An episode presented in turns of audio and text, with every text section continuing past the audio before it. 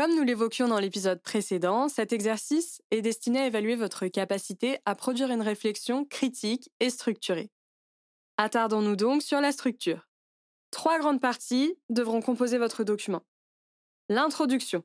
Dans les grandes lignes, elle rappelle le sujet, reprend la problématique et présente les différents points que vous allez traiter par la suite. Elle est la première image perçue de votre travail. Elle est donc très importante. C'est un peu le menu de votre copie. Et pour rester dans la métaphore culinaire, un joli menu donne envie de goûter la suite. Un mauvais menu hmm, sera moins attractif. Le développement. Il est à minima composé de deux, trois parties que vous pourrez sous-développer. Votre analyse, votre diagnostic et votre réponse, puis votre plan de communication. Vient en toute logique la conclusion. Comme l'introduction, finir sur une bonne note sera toujours mieux que l'inverse. Ne bâclez donc pas cette partie. Surtout que de nombreux jurys commencent par lire l'introduction et conclusion avant de s'attaquer au reste.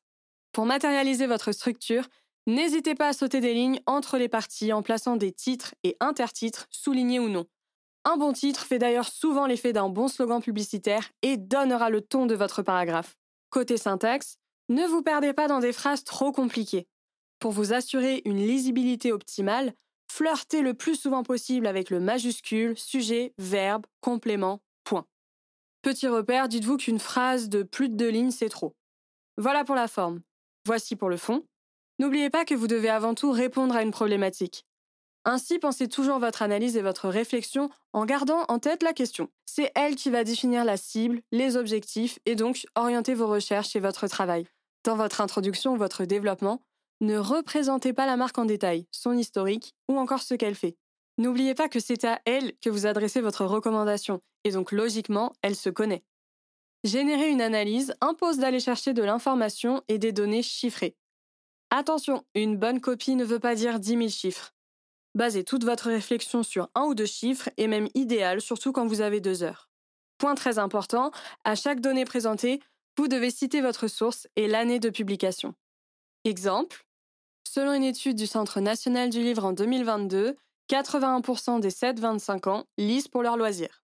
Ne pas citer ses sources ou présenter de fausses sources sera pénalisé par le correcteur. Il y a de très fortes chances qu'il aille lui-même vérifier le chiffre. Accordez aussi une attention toute particulière à sélectionner et présenter des sources fiables, crédibles et des données récentes. Évitez tout ce qui est Statista, Topito ou autres sites de divertissement. D'ailleurs, selon Subdepub en 2023, 95% des correcteurs sont allés vérifier les chiffres des étudiants. Je rigole. Ou pas. Une fois votre analyse réalisée, pensez de la manière suivante pour produire et présenter votre diagnostic et sa réponse. Comme j'ai vu que, et que je sais que, je pense que, et je propose que. Vous me suivez? N'hésitez pas à consulter l'exemple de l'épisode qui va suivre pour bien comprendre. Enfin, côté plan de communication, restez simple et réaliste. Vous avez deux heures. Le correcteur le sait, ce n'est donc pas la peine de trop rentrer dans le détail des campagnes. D'autant plus que vous n'avez pas encore tous les savoirs pour ça. Contentez-vous de bien préciser le sens de votre ou de vos messages et de présenter les actions, médias et supports. Justifiez-les également en expliquant pourquoi selon vous c'est ça qu'il faut faire. Soyez convaincant. Niveau volume, 1500 mots seront un grand maximum. Une très bonne copie, claire et synthétique, se situe autour de 1000 mots. N'en faites donc pas trop pour remplir les pages. Enfin, l'évidence. Comme tout travail rédactionnel, prenez bien soin de votre orthographe et de votre grammaire. À l'instar du vidéo player, une copie remplie de fautes fera très mauvaise impression auprès du correcteur. Relisez-vous bien et allez chercher sur Internet si vous avez des doutes.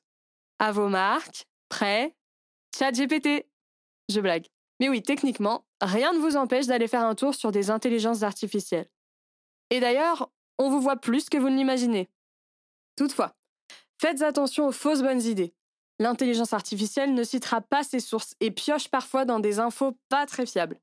C'est également très, voire trop bien écrit, avec un style propre qui dénote souvent de vos passages à vous. Ce n'est donc pas le mieux pour la fluidité et la cohérence. Et n'oubliez pas que les sujets sont fictifs, il n'y a donc aucune raison que la réponse soit sur Internet. Un correcteur qui a des doutes pourra devenir plus exigeant dans sa correction. Montrez-nous que c'est vous les machines, un exemple dans l'épisode suivant.